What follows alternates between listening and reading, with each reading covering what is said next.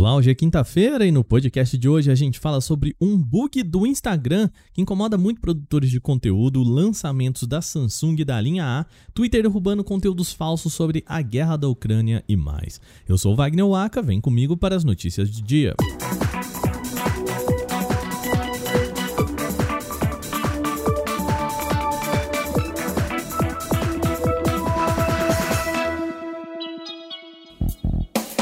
problema no Instagram está fazendo com que alguns stories na plataforma se apaguem antes de ficar um dia inteiro no ar. Alguns usuários apontaram em redes sociais que suas publicações simplesmente desaparecem sem motivo aparente. É possível saber que se trata de um bug, pois há um recado que diz este story não está mais disponível. Geralmente, quando se passa das 24 horas de exibição, né, as 24 horas convencionais, o conteúdo simplesmente desaparece sem deixar esse recado. De acordo com os usuários, o problema não parece ter um motivo aparente e acontece de forma aleatória. As reclamações também são relativas à plataforma na versão de aplicativos, tanto no Android quanto no iOS, ou seja, no PC isso não parece acontecer. O Canaltech entrou em contato com o Instagram para buscar mais informações e ainda não recebeu um posicionamento até a publicação deste podcast.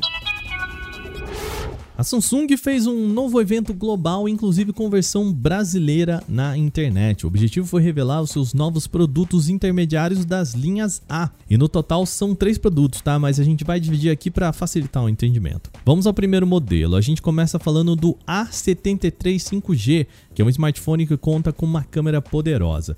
Ele chega com quatro lentes, sensor principal de 108 megapixels e ainda aquele sistema de zoom óptico de três vezes. A tela é em Super de 6,7 polegadas e mantém resolução Full HD Plus e taxa de atualização de 120 Hz. O A73 5G chega com processador Snapdragon 778G, além de opções com 6 GB ou 8 GB de memória RAM e 128 ou 256 de armazenamento interno. Em bateria, o modelo tem capacidade de 5.000 mAh com suporte a carregamento rápido de 25 watts. No entanto, como em outros anúncios recentes da marca, não há carregador na caixa e é preciso adquiri-lo separadamente. O A73 5G chega ao mercado nacional em 22 de abril, mas ainda não tem preço divulgado.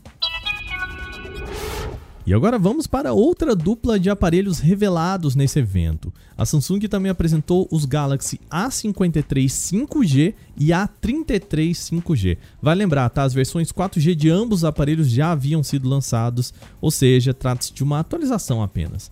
Além do 5G, a grande novidade aqui está no chip Exynos 1280. Esse é o novo chipset da Samsung para smartphones intermediários.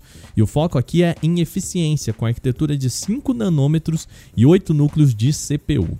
Os dois modelos também contam com opções de até 8 GB de memória RAM e 256 GB de armazenamento interno. E eles têm quatro câmeras na parte de trás, sendo que o A53 5G tem um conjunto melhor, tá?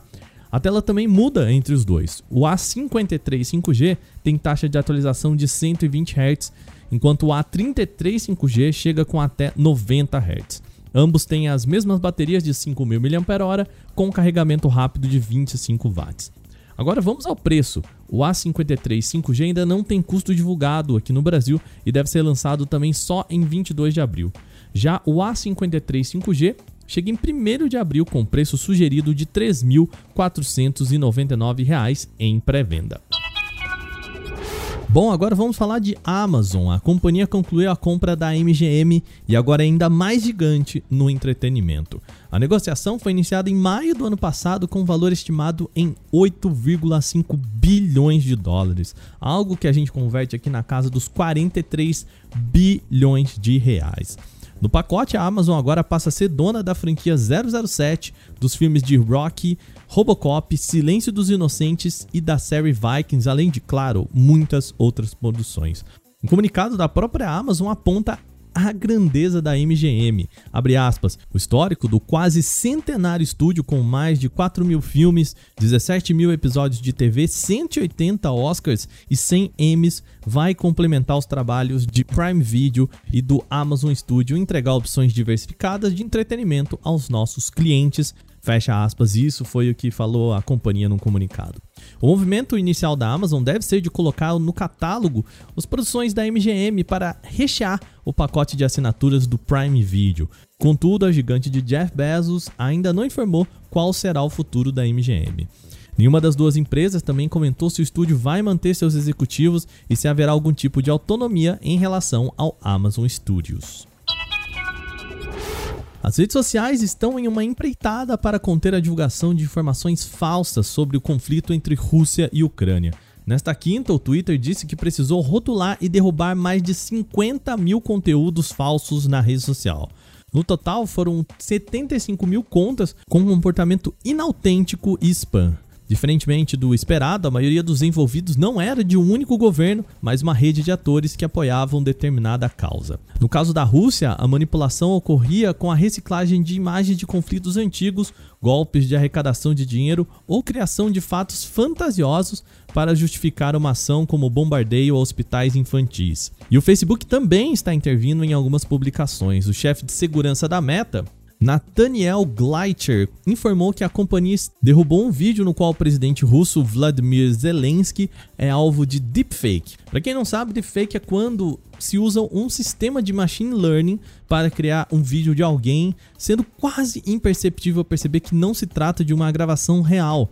No caso, Zelensky aparecia fazendo uma declaração que nunca fez sobre uma movimentação da guerra contra a Rússia. Segundo o executivo da Meta, a empresa está revendo e removendo esse vídeo por violar as políticas de conteúdo manipulados para gerar confusão. Além disso, a Meta também está notificando outras plataformas sobre esse mesmo vídeo. Bom, e a gente fica assim por enquanto com as notícias de hoje. Lembrando você, se você escuta a gente pelo Deezer, Spotify, Apple Podcast, Google Podcast, por onde você escutar a gente, deixa pra gente aquela avaliação que isso ajuda bastante, tá? Se você puder deixar cinco estrelas, ajuda mais ainda, mas deixa avaliação, fala o que você acha sobre o nosso programa. Você também pode conversar com a gente, tem um pessoal mandando e-mails muito legais pra gente em podcast@canaltech.com.br. Manda o seu recadinho pra gente lá também, beleza? Esse episódio foi produzido e editado por mim, Wagner Waka, com a coordenação de Patrícia Gnipper. O programa também contou com reportagens de Igor Almenara, Renan da Silvadores, Durval Ramos e Alveni Lisboa. A revisão de áudio é da Mari Capetinga. Agora a gente vai ficando por aqui. Amanhã tem mais. Até lá!